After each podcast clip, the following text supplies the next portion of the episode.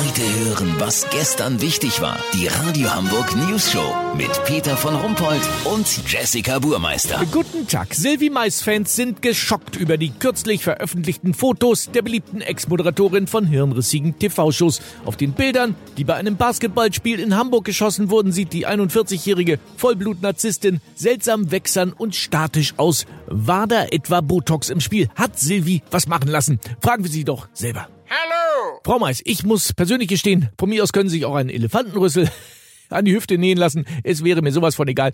Also bringen wir es hinter uns. Waren Sie beim Beauty Dog? Ja, war ich. Und im Gegensatz zu Ihnen bin ich auch drangekommen. Ah, ja, war nicht schlecht. Sehr gut. Schlagfertig. Das muss ich Ihnen lassen. Äh, also, lässt sich zusammenfassen, ab einem gewissen Alter helfen auch keine Gesichtsmasken mehr. Ja, ich war es wirklich leid, mich 23 Stunden am Tag zu cremen und einzuölen oder mir irgendeine Schlotze in die Fresse zu klatschen. Da bleibt ja gar keine Zeit mehr für die wichtigen Dinge im Leben. Was sind denn für Sie die wirklich wichtigen Dinge im Leben? Natürlich die Fuß- und Fingernagelpflege.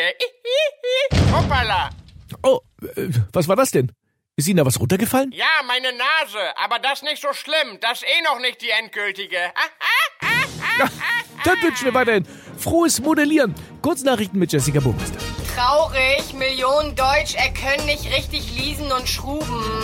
Muttertag, Online-Petition von 250.000 Müttern fordert Kinder auf, ihren Mamis bitte keine selbstgemalten Drecksbilder zu schenken, die dann wochenlang die Wände verschandeln.